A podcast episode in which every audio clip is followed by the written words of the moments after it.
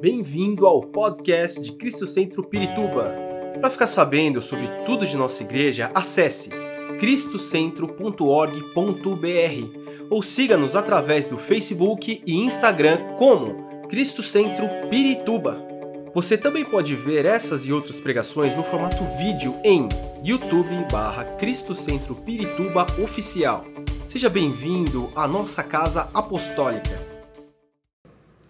Nós estamos falando sobre a batalha, batalha espiritual. E é um tema que geralmente eu gosto muito de ministrar, porque é um tema que tem muito a ver com a questão profética.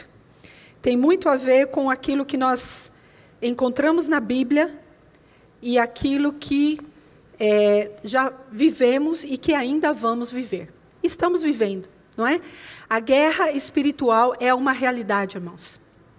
Muitas pessoas dizem, como o apóstolo falou outro dia, é melhor não falar sobre o inimigo, não ficar dando né, é, é, oportunidade para ele, ficar falando dele, mas não é essa a questão. A questão é que nós precisamos conhecer, precisamos ter entendimento, precisamos ter discernimento para que nós possamos guerrear efetivamente. Amém? Nós já entendemos pela palavra de Deus, e eu quero que você, já para nós iniciarmos, você abra a tua Bíblia lá em Gênesis, onde tudo começou. Na verdade, quando a gente vê lá em Gênesis, no capítulo 3, o versículo 14 e 15, a gente entende que essa guerra espiritual, não é? Satanás se levantou contra Deus, Satanás é, se rebelou contra o Senhor, e ele foi destituído da, do seu lugar ali na presença de Deus. A Bíblia diz lá em Ezequiel, o livro profético, que Lúcifer, que Satanás, era um anjo de luz. Era um querubim do Senhor. Os querubins, eles eram os guardas. Eles eram, não, eles são, né? Eles são aqueles que guardam a presença de Deus, que estão. Por isso que na Arca da Aliança quando vocês veem, vocês já viram a foto da Arca da Aliança?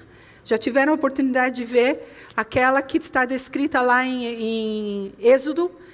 Há dois querubins que estão com a sua cabeça baixada e as suas asas levantadas, olhando para dentro da arca onde está a presença, a palavra de Deus.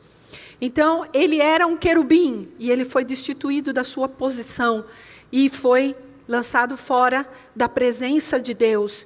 E quando ele se fez inimigo de Deus, ele se fez inimigo de tudo que Deus criou.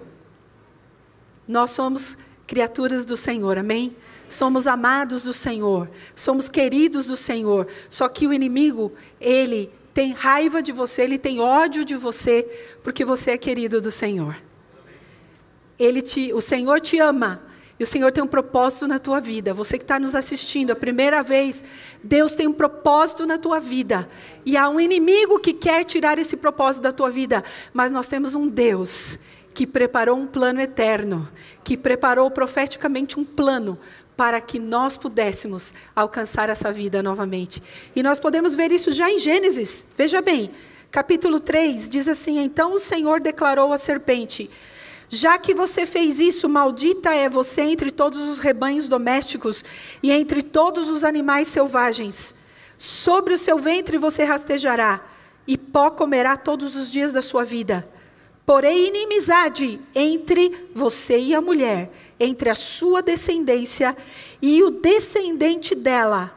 Este lhe ferirá a cabeça e você lhe ferirá o calcanhar. Olha só, profeticamente não é? Satanás feriu, Satanás veio com o pecado, a mulher caiu em pecado, o homem pecou, mas o Senhor lançou, claro, por causa do pecado da desobediência, o homem e a mulher iriam sofrer as consequências. Só que Deus disse: Eu vou trazer uma promessa para vocês.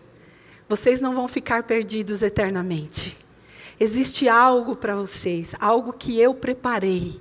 Profeticamente eu elaborei um plano para que vocês retornassem à vida, para que vocês retornassem à minha presença. Satanás enganou. A Bíblia diz que a serpente era astuta. E continua sendo astuto. O nosso inimigo é astuto. Ele trabalha nas entrelinhas, ele trabalha de forma a querer nos destruir, de, de, às vezes das pequenas maneiras, mas nós temos que prestar atenção, porque o Senhor nos deu uma promessa, e essa promessa está em Jesus Cristo. Jesus é o descendente, Jesus é esse que feriu a cabeça de Satanás, amém? Ali na cruz do Calvário, isso representa que apesar da, da serpente de Satanás ter ferido e atacado a humanidade, o golpe fatal foi desferido em Satanás.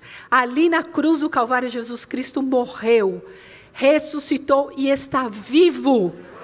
E ele nos garante a vitória. A palavra de Deus diz: Jesus diz, Eu sou vencedor, mas vocês são mais do que vencedores. Então, queridos, nós temos que nos apossar dessa palavra profética. Nós temos que nos apossar dessa promessa. Apesar do inimigo ter realmente atuado ali e ter conseguido enganar o homem e a mulher, ter destruído aquela inocência, aquele plano original de Deus, Deus veio com a salvação através de Jesus Cristo. E nós sabemos que a história continua. Nós estamos vivendo essa história, onde nós somos atacados, onde nós somos. É, recebemos oposição do inimigo, onde a palavra de Deus diz lá em João 10, 10 que ele veio para roubar, matar e destruir, mas Jesus Cristo veio para que tenhamos vida. Não é qualquer vida. Não é qualquer vida, é vida em abundância. Onde está essa vida abundante? É uma pergunta que nós precisamos fazer hoje. Agora, amados, essa guerra espiritual, ela vai se estender, ela vai continuar até o final dos tempos. Hoje nós cantamos sobre avivamento, e eu fiquei muito feliz porque realmente o que nós vamos falar aqui também no livro de Joel, eu quero que você abra comigo lá, no livro de Joel, é, lá no capítulo 3, o versículo 9, diz assim: Proclamem isto entre as nações, preparem-se para a guerra, despertem os guerreiros, todos os homens de guerra, aproximem-se e ataquem, forjem os seus arados, fazendo dele espadas e de suas foices lanças, façam lanças. Diga ao fraco, sou um guerreiro. Essa versão diz, sou um guerreiro. Ou outras versões dizem, sou forte. Aleluia. Aqui, o profeta Joel está descrevendo situações que aconteceram em Judá. Realmente, Judá foi atacada pelos inimigos não apenas por uma nação que veio do norte, mas também as suas plantações foram devastadas por causa da praga de gafanhotos. E vocês conhecem, não é? Os tipos de gafanhotos que atacaram. Depois leiam o profeta Joel. Nós não temos tempo aqui de, de, de falar muito, de explicar muito, porque não é o foco dessa ministração. Mas leiam depois o profeta Joel. Houve uma grande desolação. O povo foi atacado, foi atacado por inimigos. E é interessante que lá no profeta Joel, nos primeiros capítulos, quando você lê, você vê o profeta descrevendo que tipo de inimigos eram.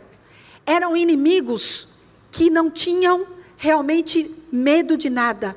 Eles tinham uma postura de vencedores e eles atacavam com violência e eles iam numa organização incrível.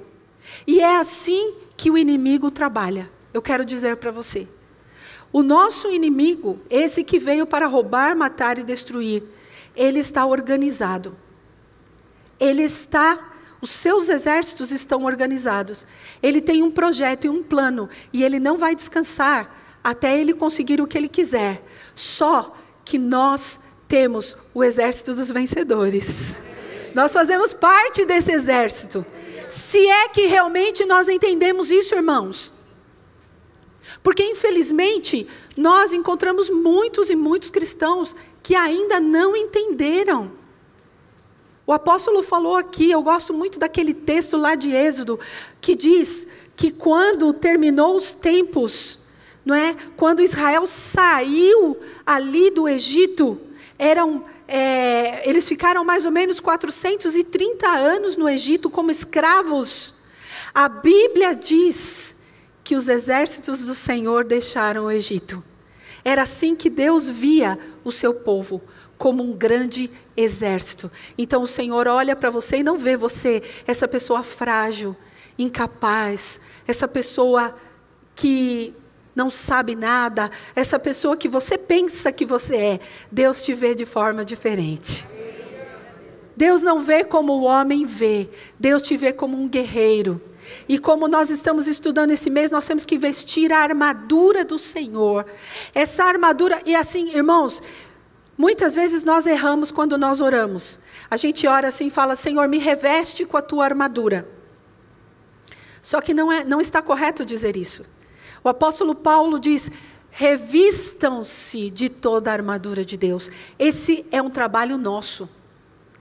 É uma, uma responsabilidade nossa. Nós precisamos nos revestir da armadura de Deus. Nós precisamos entender e ter a mentalidade de soldados. A mentalidade de soldado é a mentalidade de uma pessoa corajosa, que enfrenta, que vai, que luta, e que sabe quem é o seu comandante. O comandante que já venceu o poder das trevas, que já venceu a morte e que já nos deu vitória. Amém? Primeiro nós temos que entender isso, para que a gente possa entrar nessa guerra e fazer como diz essa palavra, não é? Preparem as suas armas, ataquem. Diga ao fraco: Eu sou um guerreiro. Vamos dizer isso todos juntos? Diga ao fraco: sou um guerreiro. É isso mesmo. Nós temos que declarar isso todos os dias. Quando você se sentir fraco, quando você sentir as oposições na tua casa, no meio da tua família, quando você sentir que o inimigo está te atacando lá no teu trabalho, que ele quer te destruir, ele quer acabar com você, você se levanta com essa postura e com essa atitude. Eu sou um guerreiro e o meu comandante é o vencedor. Aleluia! Aleluia! Ele está conosco. Poderão vir, irmãos, os gafanhotos. Poderão vir momentos em que o inimigo vai querer nos destruir. Mas Deus permitiu que Judá passasse por isso. Deus permitiu que Judá passasse por esse ataque, porque esse povo precisava ser humilhado precisava reconhecer a Deus como seu Senhor. A palavra de Deus diz que Deus já estava cansado da religiosidade, que Deus estava cansado dos momentos em que o povo se reunia para fazer apenas rituais, que Deus queria mais, que Ele queria, como nós cantamos hoje, nos entregar, se entregar completamente. Sair da religiosidade, sair da superficialidade e entrar num novo nível na Sua presença. O Senhor queria que o seu povo se arrependesse. E o Senhor fala ali no livro de Joel: arrependam-se, que haja arrependimento, que haja um coração sincero. Era necessário, infelizmente, irmãos, eu vou dizer isso às vezes, Deus permite algumas guerras espirituais em nossa vida, porque às vezes nós estamos andando numa vida cristã muito morna. Não é verdade? A gente às vezes se esquece que nós somos soldados e que nós estamos numa guerra, nós não podemos sair da nossa posição. Quando a gente sai da nossa posição, o inimigo vem e nos ataca e nós não estamos preparados. E é onde nós desanimamos, onde nós desfalecemos, onde nós não conseguimos realmente entender os propósitos de Deus. E às vezes Deus permite, mas é maravilhoso porque Deus permite e Ele toca a nossa vida. Ele permite que o inimigo às vezes venha e nos ataque, porque nós precisamos despertar para viver na Sua presença, mas também ao mesmo tempo Ele derrama do Seu Espírito. É a promessa lá em Joel também. Capítulo 2, versículo 28 e 29, fala sobre um derramar do Espírito. Seus filhos e suas filhas profetizarão, os vossos jovens terão sonhos, os vossos anciãos terão visões. É isso. No meio de toda essa guerra espiritual, há uma esperança a presença e a glória do Espírito Santo, a presença do Senhor sendo derramada sobre a nossa vida, a sua glória, o seu Espírito, os dons do Espírito Santo. Queridos, nós estamos entrando numa fase muito difícil. E eu quero falar isso para vocês profeticamente. A gente já está vendo mais ou menos algumas situações que os profetas estão falando. A gente já está vendo acontecendo no mundo. O inimigo quer enganar de todas as formas, ele quer atacar essa geração. Esse mês nós estamos orando pelas crianças. Nós estamos em batalha espiritual, todos os dias clamando. Porque esse enganador, esse astuto, desde o início, quer continuar fazendo isso com a humanidade. E ele só vai continuar, irmão, se nós deixarmos. É ou não é verdade? Porque o inimigo só avança se nós deixamos. Mas nós somos um exército, nós temos que estar na frente da batalha. Temos que estar alinhados. Precisamos caminhar em alinhamento e entender que o nosso Deus é mais poderoso. Amém? Que o nosso Deus é o vencedor. Agora, precisamos estar preparados para o que virá. Já estamos vivendo nesse, nesse tempo kairós onde Deus está permitindo que algumas coisas avancem muito rápido. Vocês já perceberam? Como algumas ideologias, filosofias, alguns conceitos. Se você analisar, eu estava pensando outro dia, se você pensar oito, dez anos atrás, não estava como está hoje, não é? É muito rápido, gente. Tudo está acontecendo muito rápido. A própria palavra de Deus diz que a ciência se multiplicaria mas também o entendimento, o conhecimento está se multiplicando e as pessoas estão achando que não precisam de Deus. Isso já está acontecendo. É profético e nós precisamos abrir os nossos olhos e estar alertas. A palavra profética para 2021 é estar preparados. Nós estamos entrando num outro tempo, um tempo em que as coisas vão se acelerar mais ainda. E como é que nós vamos ajudar, não é, essa geração? Como nós vamos ajudar os nossos jovens? Como nós vamos trabalhar com os nossos adolescentes, as nossas crianças? Que estão recebendo tantos ensinamentos malignos, tanta mentira, tanto engano, tanta maldade. Temos que estar preparados, amados. Amém? Eu sei que você está aí de máscara, mas olha para o teu irmão do teu lado e diga: você tem que estar preparado. Fale com raiva, você tem que estar preparado.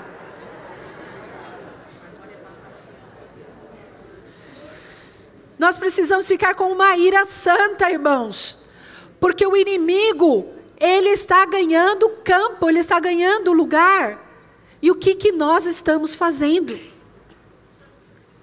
Quais têm sido as nossas estratégias? Olha, eu queria falar sobre isso, por quê? Porque é uma coisa que está no meu coração. A gente fez um webinário sobre intercessão e guerra espiritual. E eu falei sobre esse tema. Porque é algo que está me incomodando muito e eu sei que é do Espírito Santo. Quais têm sido as nossas estratégias? No mundo se fala sobre planejamento estratégico, sim ou não? Vocês que trabalham em grandes empresas, tudo é planejamento estratégico. Tudo. Se você tem um projeto, se você tem um plano, você precisa ter uma estratégia para alcançar aquilo. Não adianta você dizer, ai, é, daqui dois anos eu quero estar formado em, sei lá, em alguma coisa que você gosta. Mas você não montou um plano, uma estratégia. Como que eu vou pagar os meus estudos? Como é que eu vou, é, onde eu vou estudar? Eu vou preciso procurar, eu preciso é, buscar orientação, eu preciso ir até o local, preciso conversar, eu preciso ver se os meus horários dão certo com, com essa escola, com esse curso. Entende, irmãos? Muitos de nós não nos preparamos para aquilo que nós queremos. Olha o que diz lá em Lucas, no capítulo 14, versículo 28, depois o versículo 31 e 32. Lucas 28, Lucas 14, perdão, 28.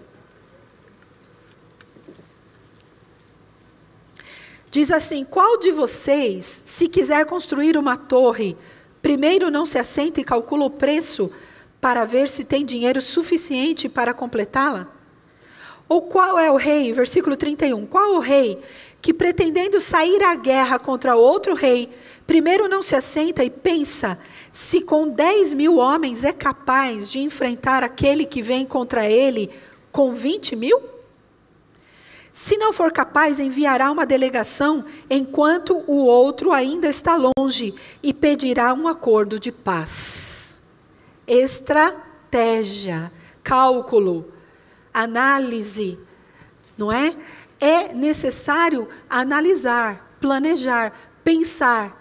Sabe, é, uma das coisas que o inimigo mais gosta é quando a gente fala assim: ah, vamos deixar para lá, Deus está no controle, a gente não precisa fazer nada. Eu concordo com isso em parte. Tem coisas que cabem realmente a Deus. Agora, tem coisas que o inimigo sabe que se você for desorganizado com a sua vida espiritual, se você for desorganizado com a sua vida também familiar, profissional, emocional, você não vai obter vitória em nada. Nada vai acontecer, não é verdade?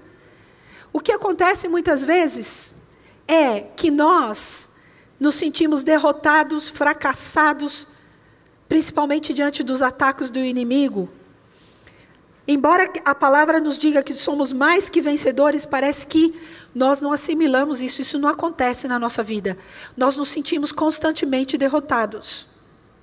Isso muitas vezes se, de, é, é, se, de, se deve à maneira como nós vemos as batalhas que nós estamos enfrentando.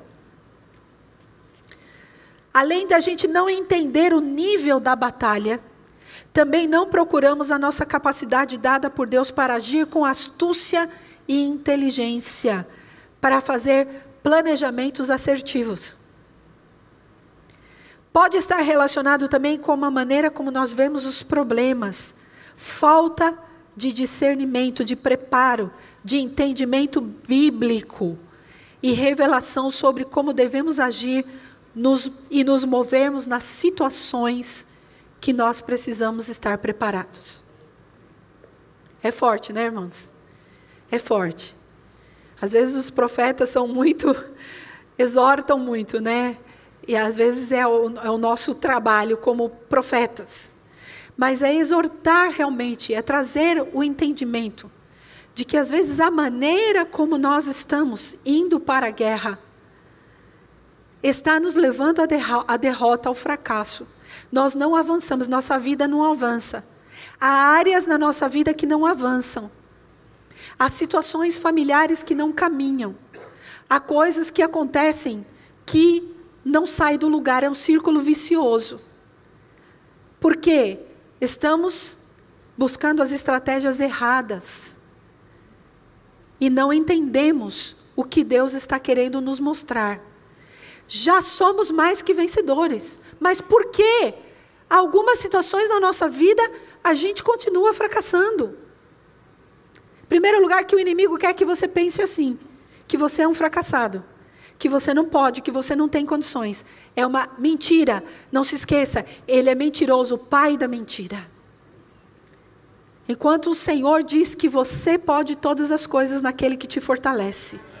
É isso que você tem que declarar. Agora, existe um, uma, uma questão, não é?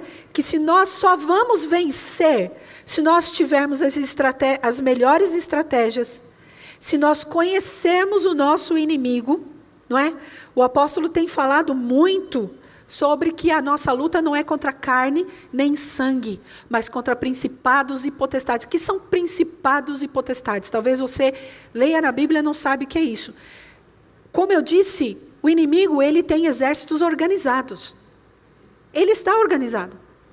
Os principados são príncipes, são demônios de uma certa hierarquia que dominam regiões, irmãos. Dominam famílias. Vocês já viram famílias que o pai tem problema de alcoolismo, o filho tem problema de alcoolismo, o neto tem problema de alcoolismo? Isso é a atuação de um principado agindo naquela família. Agora, existem principados de regiões onde há muita miséria, onde há muita violência, onde há muita morte, sim ou não? Vocês costumam dizer, poxa, aquele lugar é um lugar onde acontece tanta violência, tanta morte, onde acontecem tantos acidentes. São principados que atuam e as potestades, eles estão acima desses principados, porque eles são poderes espirituais de maldade que controlam é, toda essa, essa, esse sistema do inimigo contra o homem. É sério, irmãos. Não é brincadeira. Não é? Eu não estou falando isso para assustar vocês, mas eu estou falando isso para que vocês tenham noção do que acontece ao nosso redor. A palavra de Deus diz que o inimigo fica 24 horas rugindo como leão, buscando a quem tragar. Ele passa o tempo todo esquematizando, planejando para atacar a tua vida. E ele pe nos pega nas co nossas coisas mais frágeis, naquilo que ele sabe que ele pode nos atacar, para nos destruir, nos derrotar e fazer-nos pensar que não podemos nos levantar. Eu quero dizer para você nessa manhã: você pode se levantar. O Senhor pode te levantar. O Senhor pode te tirar desse lugar onde você já andou em círculos, onde você foi, você continua indo e não consegue ter vitória. O Senhor quer te dar vitória. O Senhor quer te levar a um novo tempo. Você ser um soldado valente e corajoso, que se levanta, que não se entrega diante da luta e da batalha, mas não se resigna e vai em frente para ver a vitória do Senhor na tua vida. Tá difícil. Tá difícil. Ótimo. Agora você vai se levantar com, vai ficar bravo, vai ficar com cara feia. Você vai chegar na frente do espelho e vai falar: Satanás, você quer atacar a minha vida, mas eu não vou permitir em nome de Jesus. Eu me levanto na força do Senhor. Aleluia! Uh! Louvado seja o Senhor. Eu creio só iremos vencer se tivermos as melhores estratégias, se conhecermos o nosso inimigo, que não são pessoas, são principados, potestades, são demônios de maldade, de inveja, de, de ódio, de angústia, de medo que agem. Se nós tivermos um exército bem organizado, e se usarmos as armas mais poderosas. Queridos, aqui é um tema para um seminário, não é? Eu ministro muito sobre isso, é um tema para um seminário. Se você estiver interessado, um dia nós voltamos a fazer, porque a igreja precisa entender a sua posição. A igreja do Senhor Jesus é a diferença nessa terra. A igreja do Senhor Jesus é aquela que vai fazer diferença, já está fazendo diferença, fez a diferença na pandemia. Não fez? Porque nós não precisávamos do templo, nós estávamos reunidos. Uh, em qualquer lugar. Adorando o nome do Senhor. Claro que é tão gostoso estar aqui. E você que está em casa, quando tiver a oportunidade, vem para a casa do Senhor, vem estar aqui com a gente, porque não tem coisa mais gostosa do que a gente estar juntos, né? De adorarmos, de ver uns aos outros, de ter essa comunhão. Mas somos um exército, somos parte, somos soldados do Senhor. Eu quero falar, queridos, que na verdade um exército só pode vencer uma guerra se estiver as estratégias corretas, se cada soldado estiver em sua posição e em seu posto correto, com entendimento, conhecendo os movimentos do seu inimigo. A Bíblia nos dá muitos exemplos de guerreiros, de homens e mulheres de fé na Bíblia. Olha, aqueles que não duvidaram, que creram, que foram assim realmente exemplos. Um deles é Davi, eu poderia ficar aqui falando sobre Davi, que eu amo. Não é um profeta, um adorador, mas eu quero falar sobre um outro estrategista que eu gosto demais. Acho que alguns aqui já até sabem sobre quem eu vou falar. Neemias. Eu gosto demais de Neemias, amados. Neemias é um livro que impactante, você tem que ler esse livro. Porque fala de um homem que dispôs o seu coração. Ele, a Bíblia diz que ele tinha sido levado cativo e ele estava servindo ao rei da Pérsia. Ele estava ali como copeiro do rei e ele era uma pessoa de confiança. E quando ele soube que Jerusalém estava destruída, queimada, os muros derrubados e as portas queimadas a fogo, ele começou a orar e disse: Senhor, tem misericórdia do meu povo. Ele foi tão altruísta, ele foi tão. Ele não pensou nele. Ele começou a chorar e a Bíblia diz que ele passou um tempo em jejum e oração. Eu quero começar falando sobre essa primeira estratégia. O apóstolo já falou aqui, mas eu quero repetir. A primeira estratégia, sempre, irmãos, para aqueles que querem ser guerreiros, assim como foi Neemias. Neemias não participou de uma guerra com, com, vamos dizer, uma guerra de um exército com armas, se enfrentando. Ele, ele enfrentou uma guerra espiritual muito forte. A Bíblia diz que a primeira coisa que Neemias fez foi orar. Primeiro ele se colocou lá no seu quarto sozinho. E ele foi chorar, ele foi clamar, ele disse: Senhor, olha o meu povo como está. Como falta isso hoje, irmãos? A gente fica criticando o Brasil, a gente fica falando mal do nosso país, a gente fica falando mal de todo mundo, mas a gente não para para orar. A gente fica criticando os nossos governantes, mas a gente não chora a gente não se derrama diante do Senhor para pedir perdão, porque Neemias pediu perdão por ele e pelo seu povo. Ele disse: Senhor, perdoa os nossos pecados. Por que nós estamos assim? Porque Jerusalém foi tomada? Porque Jerusalém foi destruída? Porque nós pecamos. Como brasileiros, irmãos, nós temos que reconhecer o nosso pecado. E precisamos chorar diante do Senhor. Porque, como igreja, nós poderíamos estar fazendo muito mais. Sim ou não? Muito mais. Como indivíduos, na nossa empresa, na nossa família, nós poderíamos estar fazendo muito mais. Neemias chorou, orou, ele se colocou diante do Senhor e falou: Senhor, eu preciso fazer alguma coisa. Mas primeiro ele buscou ao Senhor. Ele não fez qualquer oração. Ele fez uma oração com o coração humilhado. Ele foi, ele adorou, ele se prostrou, ele se arrependeu e reconheceu os pecados. Era um homem que esqueceu de si mesmo. Porque quando o rei chegou para ele, e aqui nós vemos a segunda estratégia. Quando ele se aproximou no dia seguinte para levar é, o alimento para o rei, ele era copeiro do rei. Quando ele se aproximou, o rei olhou para ele e falou assim: O que está acontecendo com você? Você. Geralmente você não é triste assim. O próprio rei notou, mas olha só a oração, né? O poder da oração. Neemias estava orando e Deus tocou o coração do rei. Aleluia! É assim que funciona, irmãos. Nós oramos e Deus começa a mover as coisas. E aí o rei falou para ele assim: O que, que você tem? Ele disse: Como eu não estaria triste sabendo que o meu povo está em destruição, em morte, tudo destruído, e o meu povo está ali em miséria, em pobreza.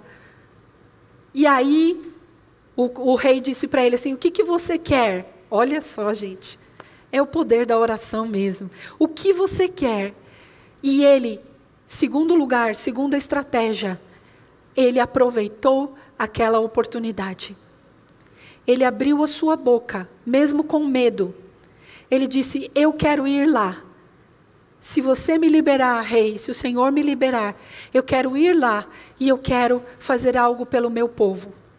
Mas não é, eu, eu não vou poder ir de qualquer forma. Eu preciso de cartas. Eu preciso atravessar várias nações. Eu preciso de um exército. Eu preciso de madeira. Eu preciso de pedra. Eu preciso de um monte de coisa. Gente, e o rei deu tudo para ele. Tudo, tudo, tudo o que ele precisava.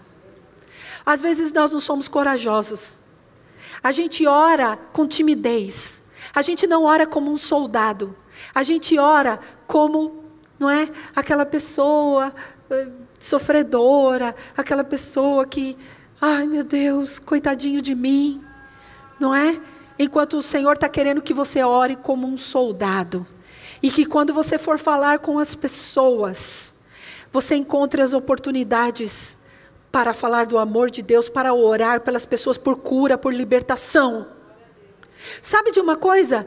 As pessoas pensam que só nós que estamos aqui na frente temos esse poder de orar pelas pessoas. Mas não é assim, não, irmãos. Hoje eu acordei bem de madrugada e eu orei e eu disse: Senhor, eu sou apenas uma mensageira sua, eu não sou nada. Dá medo estar aqui na frente. quem, quem vem aqui sabe. Não é fácil estar aqui na frente. Mas eu orei e disse: Senhor, eu sou apenas uma mensageira tua. Eu quero que o Senhor coloque a tua palavra na minha boca.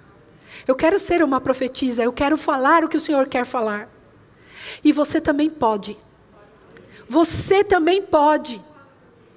Você também pode ser usado por Deus ali no teu trabalho, na tua família. Chega de ficar chorando, choramingando e reclamando. Levanta a tua voz e começa a aproveitar as oportunidades. Aproveita o que o Senhor está colocando, abre os teus olhos, porque Neemias teve os seus olhos abertos. Ele poderia ter ficado quieto, ele poderia ter ficado com medo, mas o medo é um inimigo nosso. Vamos lutar contra esse inimigo, amém, queridos? E vamos vencer em nome de Jesus. Em terceiro lugar, Neemias não saiu do foco nem mesmo quando começaram as oposições e intimidações. Você vai ler depois, eu, eu incentivo você a ler o, o livro de Neemias. A Bíblia diz que Neemias pegou as cartas, pegou o grupo que foi com ele e voltou para Jerusalém.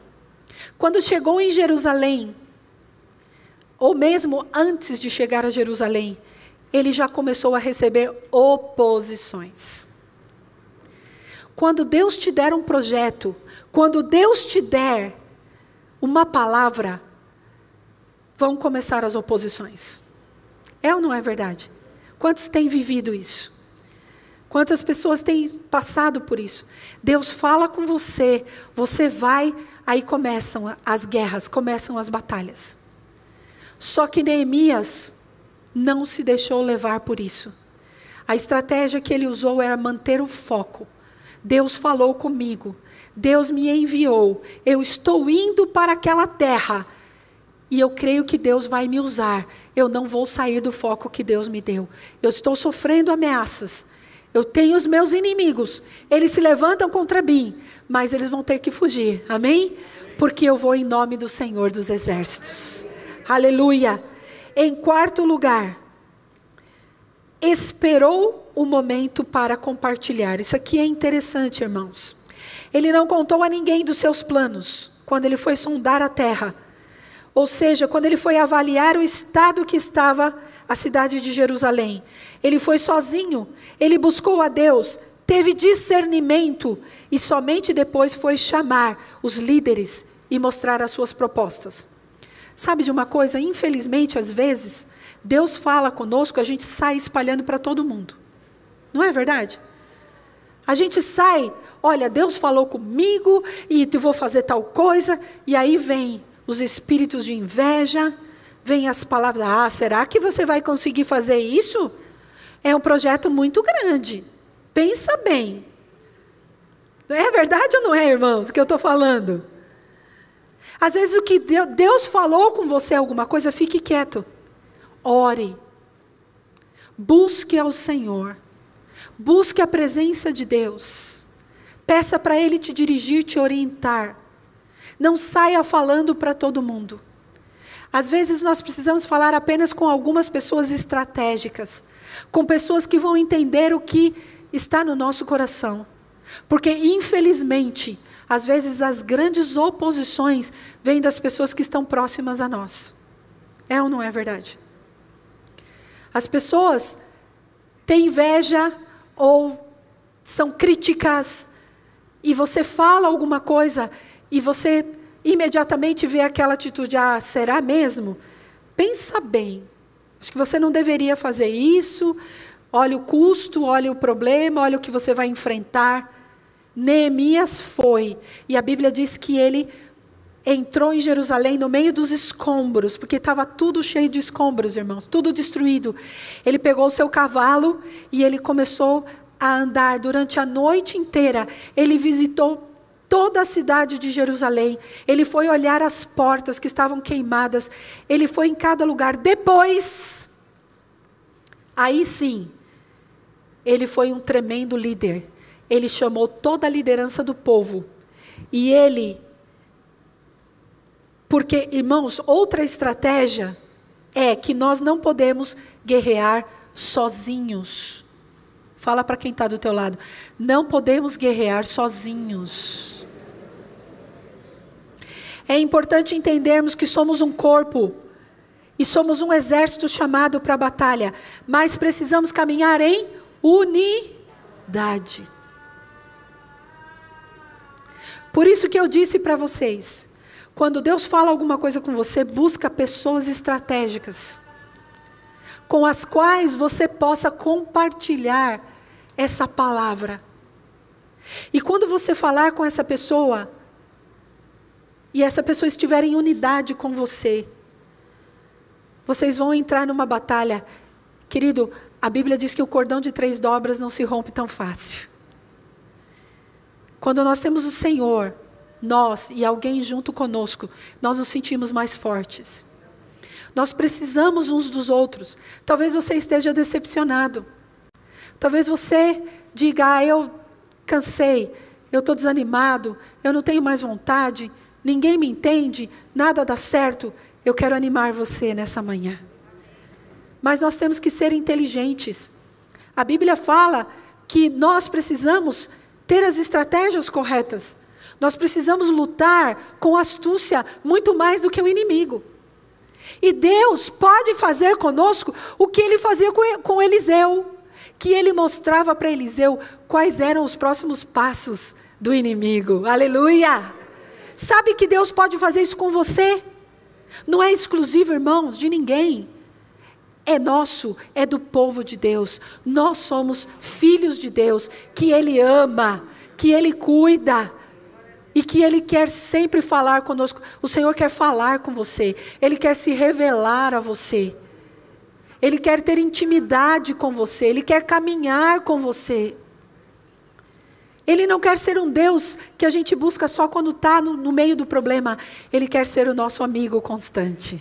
Amém? Então, não podemos guerrear sozinhos.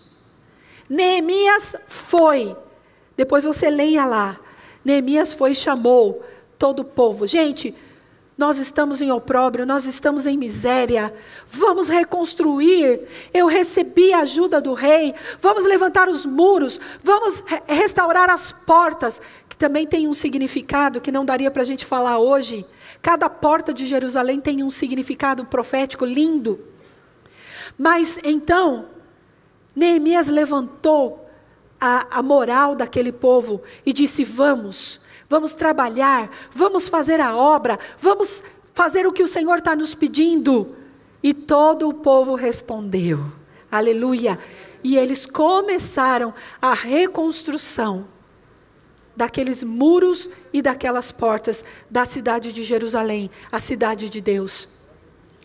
A próxima estratégia, todos estavam posicionados, divididos por fa famílias. Eu gosto muito quando eu leio, quando Neemias chamou as famílias. Queridos, por que Satanás quer tanto destruir as famílias? Dividir as famílias. Porque ele sabe o poder que existe na família. Ele sabe que a família unida, ela pode derrubar, ela pode destruir as estratégias de, do inimigo. Então, Precisamos unir as famílias. Por isso que a gente aqui nessa igreja, a gente tem trabalhado tanto nessa área. Falado sobre isso, batido, a gente fala, a gente fala. Por quê? Porque nós precisamos estabelecer essa unidade dentro da tua casa. Para que você possa guerrear, guerrearem juntos. Não divididos cada um para um lado, mas os dois orando juntos, o esposo, a esposa, os filhos, estudando a palavra juntos. Vêm os inimigos e eles não conseguem ultrapassar. Eles não conseguem porque há unidade. Então eles não vão conseguir vencer. Amém? Eles estavam divididos. Outra coisa, Neemias era um homem que declarava vitória. Ele estava vendo os problemas. Outra estratégia, declarar a vitória. Neemias 4,14. Eu quero que você veja lá. Esse livro é, é muito emocionante, eu amo esse livro. Neemias 4,14 diz assim: Fiz uma rápida inspeção e imediatamente disse aos nobres, aos oficiais e ao restante do povo: Não tenham medo deles. Lembrem-se de que o Senhor é grande e temível, e lutem por seus irmãos, por seus filhos, por suas filhas, por suas mulheres e por suas casas.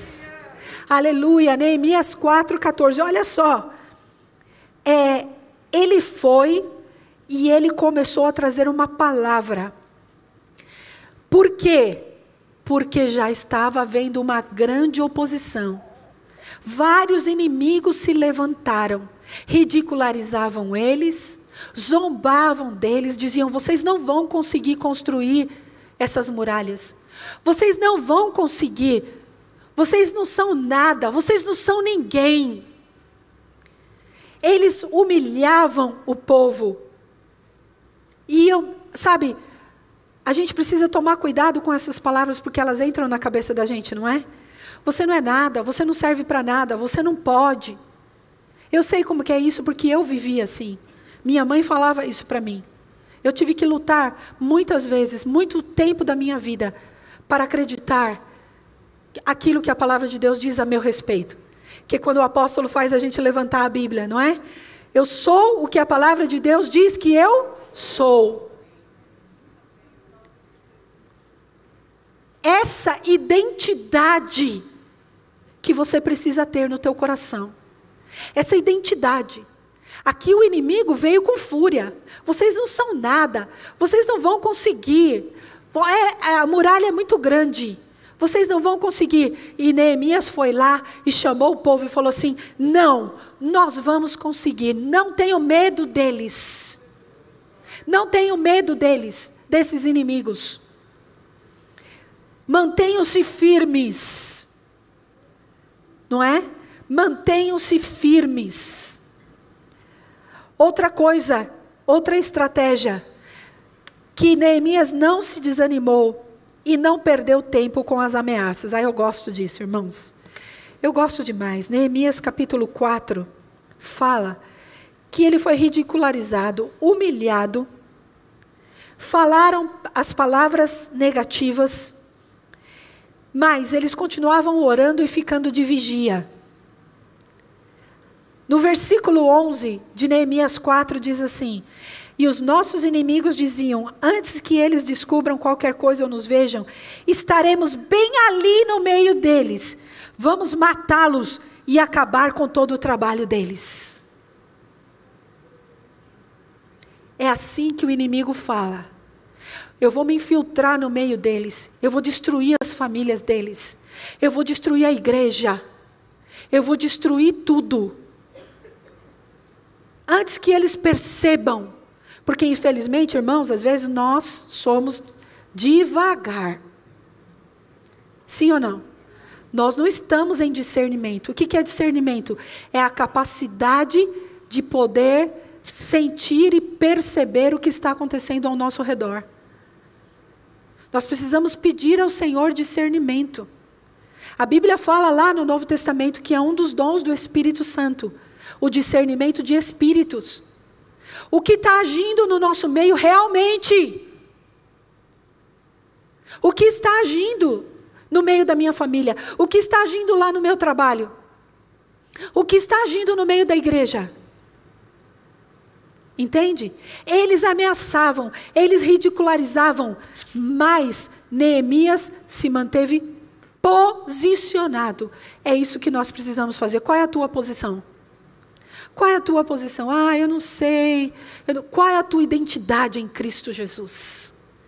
Ele te deu uma identidade. Você é um filho de Deus. Você é um soldado do seu exército. Você é chamado para a batalha. Você é mais que vencedor. Aleluia! Essa é a nossa posição. Somos guerreiros, mas guerreiros que já têm certeza da vitória. Outra estratégia. Eles sempre permaneciam com as suas armas nas mãos e não paravam. Quando o Marcos estava falando sobre a, a, a arma poderosa que é o louvor e a adoração. Quantas vezes, quando eu sentia, me sentia minha mente atacada, quando eu estava triste e começava a chorar, eu pegava e começava a louvar ao Senhor, e começava, colocava o som, colocava meus fones e começava a adorar ao Senhor. A palavra de Deus diz que Deus habita no meio dos louvores do seu povo. Essa é uma arma que você tem que estar na mão todo o tempo, louvando ao Senhor, adorando o seu nome a arma poderosa, a oração. O nome de Jesus é poderoso. Use o nome de Jesus. Quando você entrar num lugar e você sabe que aquele lugar é um lugar oprimido, é um lugar onde existe muita guerra, muita batalha, entre em nome do Senhor Jesus. Usa o sangue de Cristo, é uma arma poderosa, uma arma de guerra. De declara, eu, eu declaro o sangue de Cristo nesse lugar, a presença do Senhor, a glória do Senhor nesse lugar. Nós temos esse poder, irmãos. Não é só quem está aqui na frente, não, você também. Aceita a tua posição, aceita a tua identidade em Cristo. E, por último, ele soube discernir as armadilhas do inimigo. Depois que eles terminaram o muro, porque eles conseguiram, leiam lá depois, 52 dias. Os inimigos continuaram de todas as formas ainda a atacar Neemias, com intrigas, insinuações e depois quando você ler lá, eu quero, deixa eu ler essa parte, porque é muito muito forte isso, e eu preciso falar para vocês. Neemias 6.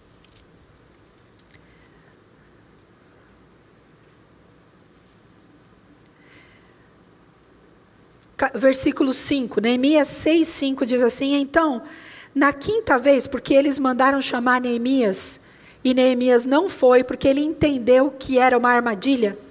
Na quinta vez, Sambalate mandou-me um dos seus homens de confiança com a mesma mensagem ele tinha na mão uma carta aberta e em que estava escrito: Dizem, dizem entre as nações, e Gesem diz que é verdade, que você e os judeus estão tramando uma revolta e que por isso estão reconstruindo o muro. Além disso, conforme dizem, você está na iminência de se tornar o rei deles. Nada disso era verdade, né? E até nomeou profetas para fazerem em Jerusalém a seguinte proclamação a seu respeito: Há um rei em Judá. Ora, essa informação será levada ao rei, por isso vamos conversar. Olha o inimigo querendo atrair Neemias. Eu lhe mandei a seguinte resposta: Nada disso que você diz está acontecendo, é pura invenção sua. Estavam todos tentando intimidar-nos, pensando eles serão enfraquecidos e não concluirão a obra. Eu, porém, orei, pedindo, fortalece agora as minhas mãos. Aleluia.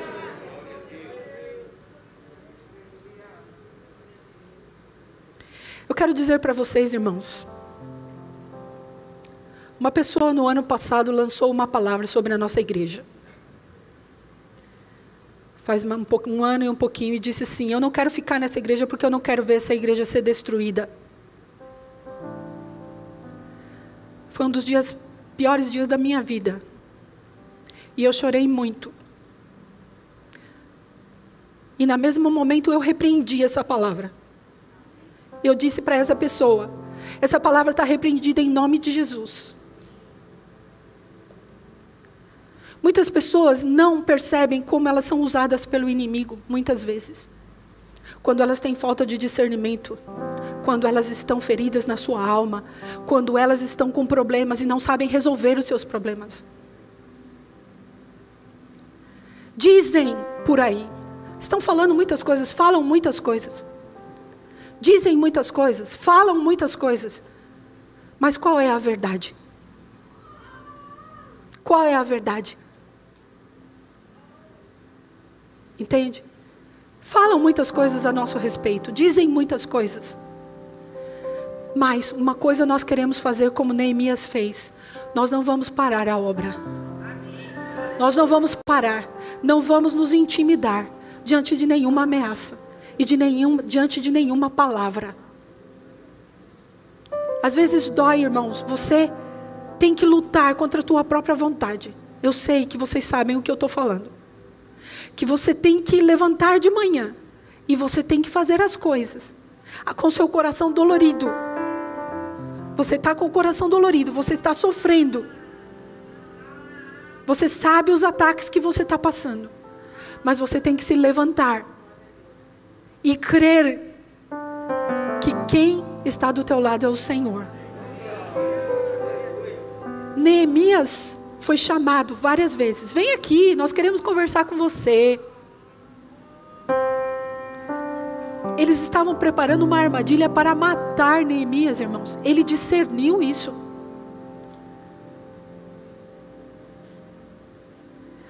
E o pior é que se vocês lerem lá, vocês vão ver que até os líderes do povo, sacerdotes e profetas estavam envolvidos. Uma profetisa, o nome dela aparece, Noadia. E Neemias fala assim: Senhor, lembra-te de mim, de tudo que eu fiz. E o que eles estão querendo fazer contra mim. Eu não vou, eu não vou me encontrar com eles, eu não posso perder tempo. A obra do Senhor tem que terminar. Os inimigos vão falar um monte de mentira contra você. Os inimigos vão tentar te amedrontar, te ameaçar. Os inimigos vão fazer de tudo para você se render. E aqui eu falo realmente de demônios, não falo de pessoas. Infelizmente, é o que disse: tem pessoas que se deixam ser usadas pelo inimigo. Infelizmente, o que, que eu posso fazer? É verdade.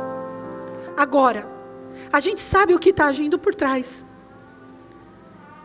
O que está agindo por trás são aberturas na vida que a pessoa dá, para que ela possa ser usada pelo inimigo. Agora, nós precisamos continuar sendo guerreiros valentes, como foi Neemias. Leiam depois como termina essa história. Jerusalém foi toda murada, as portas foram restauradas, o povo novamente voltou a sentir alegria. O povo não tinha mais alegria, eles estavam destruídos, mas o Senhor voltou a trazer alegria. E Esdras, que era o escriba, se levantou e leu a palavra de Deus. E ele começou a ler a palavra de Deus e o povo começou a chorar. Porque eles estavam, antes eles estavam sem muros, sem portas, sem palavra, sem nada. Eles estavam sem a presença de Deus. Mas quando os servos de Deus se levantaram com coragem, porque é isso que nós precisamos ter hoje em dia, irmãos: coragem. Não podemos ser aquelas pessoas amedrontadas e acuadas. Nós temos que nos levantar com coragem, com valor. Deus levantou a Neemias, Deus levantou a Esdras. Esdras foi lá, começou a ler o livro da lei do Senhor. E a Bíblia diz que eles choravam, que eles choravam. Veja comigo lá em Neemias capítulo 10, só para a gente terminar. Perdão, é capítulo 8, versículo 10. Capítulo 8, versículo 10 diz assim: E Neemias acrescentou: Podem sair e comam e bebam da melhor que tiverem, e repartam com os que não têm nada preparado. Este dia é consagrado ao Senhor, nosso Deus. Não se entristeçam, porque a alegria do Senhor os fortalecerá. Aleluia, aleluia. Eu quero ler o versículo 9, o versículo anterior. Então Neemias, o governador Esdras, os sacerdotes escribas, os levitas que estavam instruindo o povo, disseram a todos: Este dia é consagrado ao Senhor nosso Deus, nada de tristeza e choro, pois todo o povo estava chorando enquanto ouvia as palavras da lei. Eles choravam, eles choravam, porque o Senhor começou a restaurar. Não foi apenas a restauração dos muros e das portas, foi uma restauração total. É isso que Deus quer fazer nas nossas vidas. É isso que Deus quer fazer na tua vida. Deus quer trazer uma restauração total. Deus quer reconstruir essas muralhas. E Ele quer que você tenha as estratégias corretas. Você precisa orar, porque as estratégias que eu sugeri aqui são sugestões do que Neemias viveu, mas Deus quer falar a você e te dar as tuas estratégias. Deus quer dar estratégias para você ganhar a tua família. Deus quer dar as estratégias para você evangelizar ali no seu trabalho, ganhar vidas para Jesus. Deus quer te dar estratégias para você vencer os problemas emocionais que você tem, as coisas que te afetam, que te impedem que você caminhe, que você avance. Deus quer te dar as estratégias para você vencer esses inimigos que estão insistindo na tua vida e que você não tem conseguido vencer. Ele vai fazer isso, porque Ele é maravilhoso. Esperamos que esta mensagem tenha te inspirado e sido uma resposta de Deus para a sua vida. Quer saber mais sobre Cristo Centro Pirituba? Siga-nos nas redes sociais no Facebook, Instagram e YouTube, ou visite nosso site em cristocentro.org.br.